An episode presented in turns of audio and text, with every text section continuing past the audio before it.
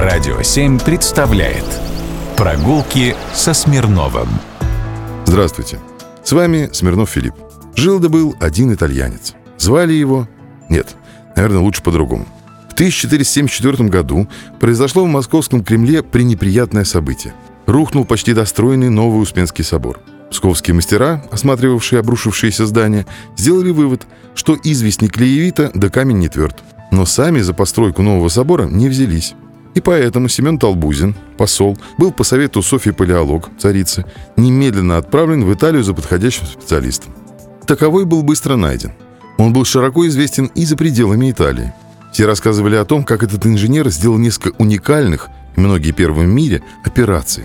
Например, 24-метровая колокольня Делла Маджоне, она была снесена в 1825 году, при церкви Санта-Мария-Маджоре в Болонье, была за несколько дней передвинута на 13 метров, чтобы освободить место для строительства нового здания городской администрации. За это городской совет Болонии присвоил Фиараванте звание старшины лоджи каменщиков родного города и назначил пожизненное обеспечение. В сентябре 1455 года Фиараванти выпрямил колокольню Сан-Бьяджо в городе Ченто, а в декабре башню при церкви Сан-Микеле-Арканджело в Венеции. В 1458 году он отреставрировал древний мост в Павии – а в 1459 устроил, то есть построил, Пармский канал. В 1475 году 60-летний архитектор с сыном по имени Андреа и слугой по имени Пьетро в составе посольства отправился в Московское княжество. О прибытии итальянского архитектора в Москву свидетельствует первая Софийская летопись, где значится, что он приехал на Велик день, то есть на Пасху, и не один, а взят же с собой тот Аристотель сына своего Андреем зовут, да парубка Петрушию зовут. Для возведения нового собора необходим был материал – не только белый камень, который добывали в подмосковном Мечково, но и кирпич.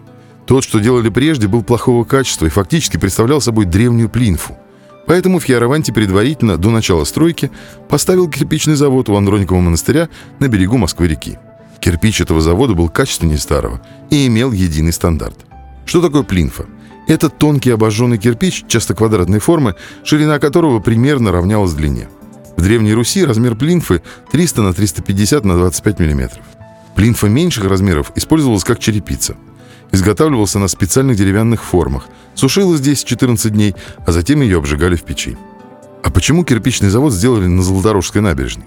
Все просто. Аристотель Фиараванти был инженер и понимал, что кирпич лучше доставлять не на подводах, а по воде, на плотах и баржах. Экономно и мудро. Итальянские сезоны на радио 7.